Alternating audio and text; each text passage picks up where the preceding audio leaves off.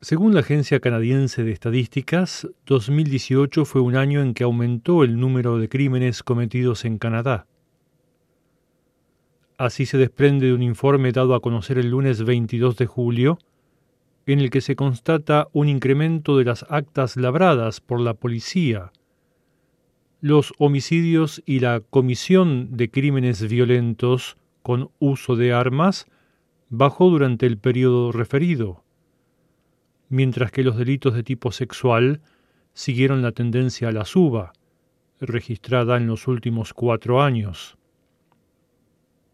También se constató un apaciguamiento en los denominados crímenes de odio, motivados por los prejuicios.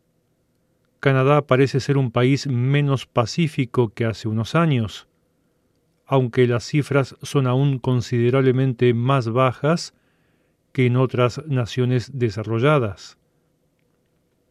Más detalles en el reportaje adjunto.